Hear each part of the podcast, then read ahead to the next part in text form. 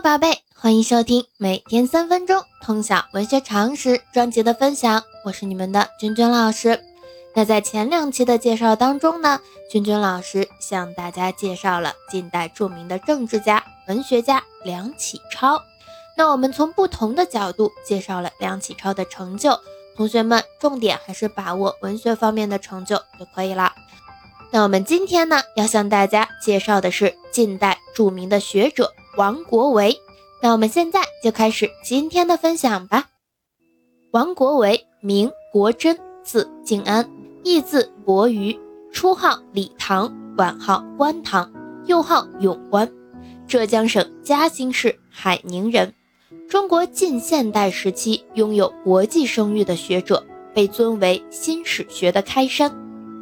王国维早年追求新学。接受资产阶级改良主义思想的影响，把西方哲学美学思想与中国古典哲学美学相融合，形成了独特的美学思想体系，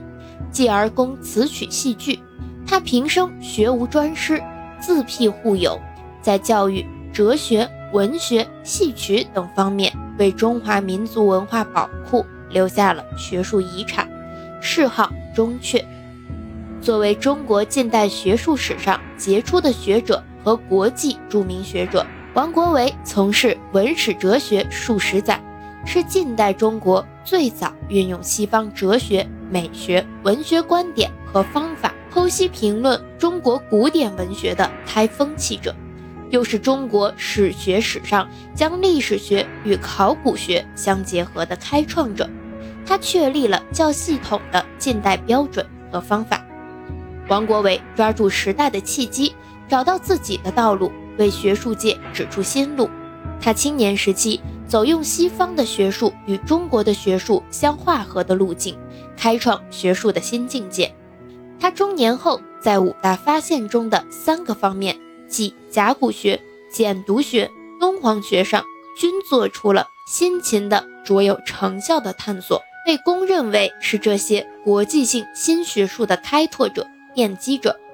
王国维在学术上是置身于一个广阔的国际学术平台上来观察思考问题的。在文学创作方面，王国维在文学创作和文学理论上最著名的是其《人间词》与《人间词话》，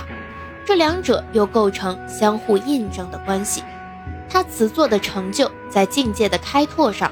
而境界也正是《人间词话》所着力强调的。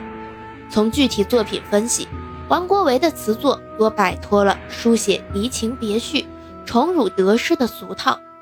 重在展现个体的人在苍茫宇宙中的悲剧命运，是对生命与灵魂的拷问。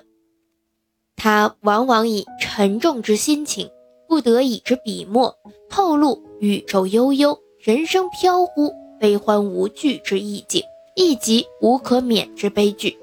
词中因此每每流露出哀伤的气息，例如《采桑子》中言：“人生只似风前絮，欢也零星，悲也零星，都作连江点点平。”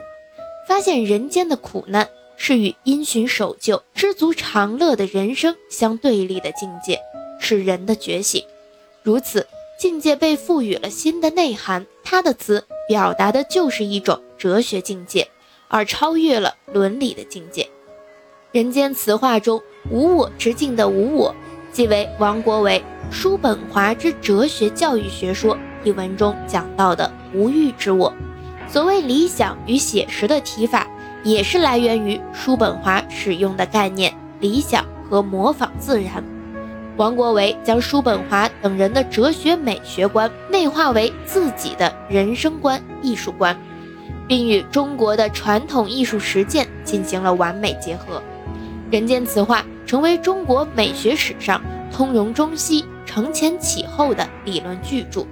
后来，王国维在戏曲研究、历史研究、古文字研究等领域进一步做了突出的贡献，也都与其极富创造性的精神追求和思想导向有关。那我们今天呢，介绍王国维就到这里。明天呢，我们重点来介绍一下王国维《人间词话》当中提到的人生的三重境界，喜欢咱们节目的，长期关注老师的喜马拉雅号。我们明天见。